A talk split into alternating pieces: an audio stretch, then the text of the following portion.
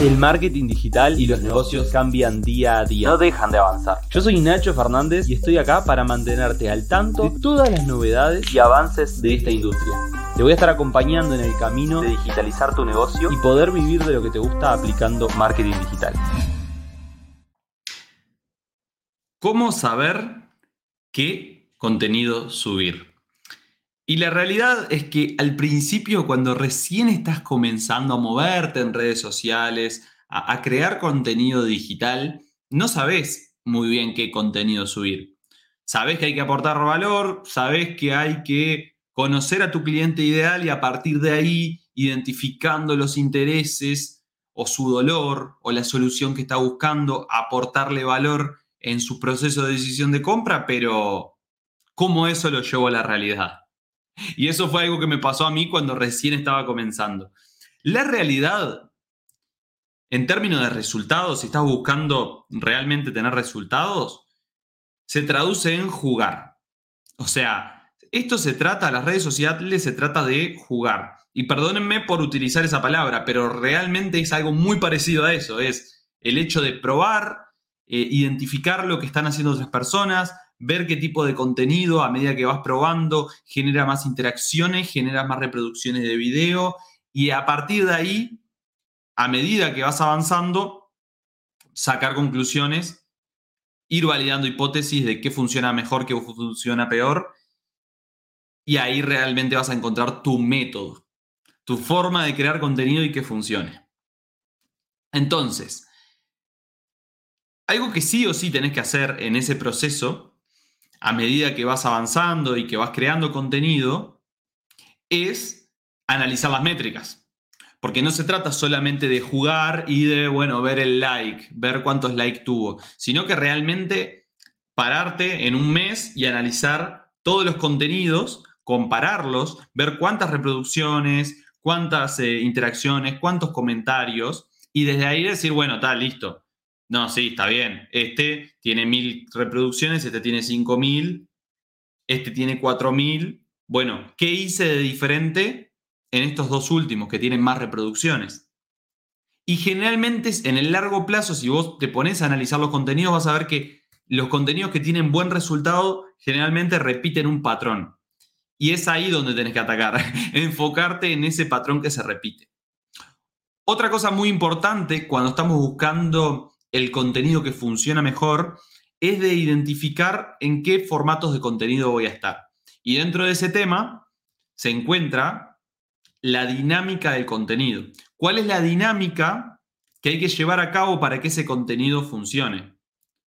Porque no se trata solamente de enfocarse en las reproducciones, porque tal vez ese formato de contenido no tiene tantas reproducciones, pero sí más interacciones. Por ejemplo, las publicaciones. Si hablamos de Instagram, las publicaciones, en lo que se prioriza más son las interacciones, porque es como un ámbito de interacción, de conversación en la publicación, totalmente diferente a los reels, que por ejemplo los reels lo que más se buscan son reproducciones, porque vendría a ser como el KPI más importante. Pero acá yo tengo una opinión personal que está fundamentada también un poco en los resultados, y generalmente los negocios que más venden no son necesariamente los que tienen más reproducciones de video. No son los que tienen los reels con más reproducciones de video. No siempre, digo, ¿eh? Ojo. Pero sí, lo que he notado es que los negocios que más venden son los que tienen más interacciones de comentarios. Son los que tienen más comentarios en esos reels, en esas publicaciones. ¿Por qué?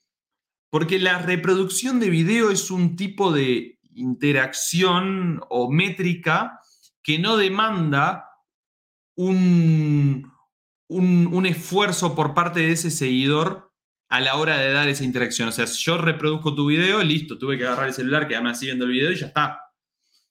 Si yo comento, significa que, bueno, utilicé mi tiempo, utilicé mi energía para ir y escribir algo. ¿No? Y además aparece mi cara ahí, mi comentario, significa que realmente me interesa. Entonces, deberíamos enfocarnos también más en eso, en, bueno, ¿qué pasa del otro lado cuando ven mi contenido?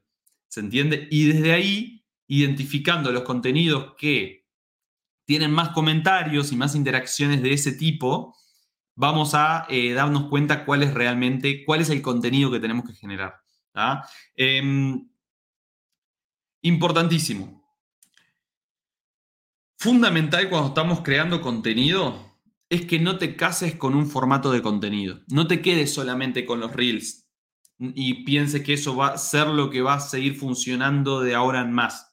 Estate muy atento no solo a otras redes sociales que puedan surgir y ver cómo te incorporas si es necesario, si tu cliente ideal va para ahí. No solo eso, sino que estate atento a las nuevas funciones que saca la red social y estate atento a los nuevos formatos de contenido que van a salir. Porque generalmente las redes sociales priorizan los nuevos formatos de contenido. Si te fijas, fue lo que pasó con los Reels. Cuando recién salieron los Reels, publicabas un Reel diciendo dos boludeces y tenía un montón de, resultados. Entonces, trata de enfocarte ahí, también en los contenidos que tienen mayores resultados en base a la dinámica general de la red social. Como te digo una cosa, te digo la otra. Hay veces que tu fortaleza no está en hacer videos, está más en redactar y funciona más una publicación y yo he visto casos donde funciona mejor. Pero en términos generales, hay que tratar de ir hacia donde se mueve la red social también, ¿no? O sea, porque si publico un, hago una publicación en el feed y no la ve nadie y nadie interactúa y publico un reel y pasa todo lo contrario y tengo muchos resultados a nivel de interacciones, bueno, o sea, los datos me están diciendo que tengo que hacer más reels, ¿se entiende? Entonces, espero que les hayan servido estos tips. Díganme después en los comentarios eh, qué onda si a ustedes les pasa esto de que las redes sociales cambian mucho y, que tienen que adaptarse a los nuevos contenidos, a los nuevos formatos de contenido. Cuéntenme ustedes qué tipo de contenido es el que les funciona mejor y como siempre les agradezco mucho por quedarse hasta el final de este video. Este podcast tiene el objetivo de ayudarlos a digitalizar su negocio, a vivir de su pasión con el marketing digital y espero estar logrando ese objetivo. Así que nos vemos la próxima. Si les gustó el episodio, pueden compartirlo con algún amigo emprendedor, eh, algún amigo marketinero que sepan que puede ayudarle este video o este podcast dependiendo de dónde lo estén viendo o escuchando. Les mando un abrazo y nos vemos la próxima. Vamos arriba.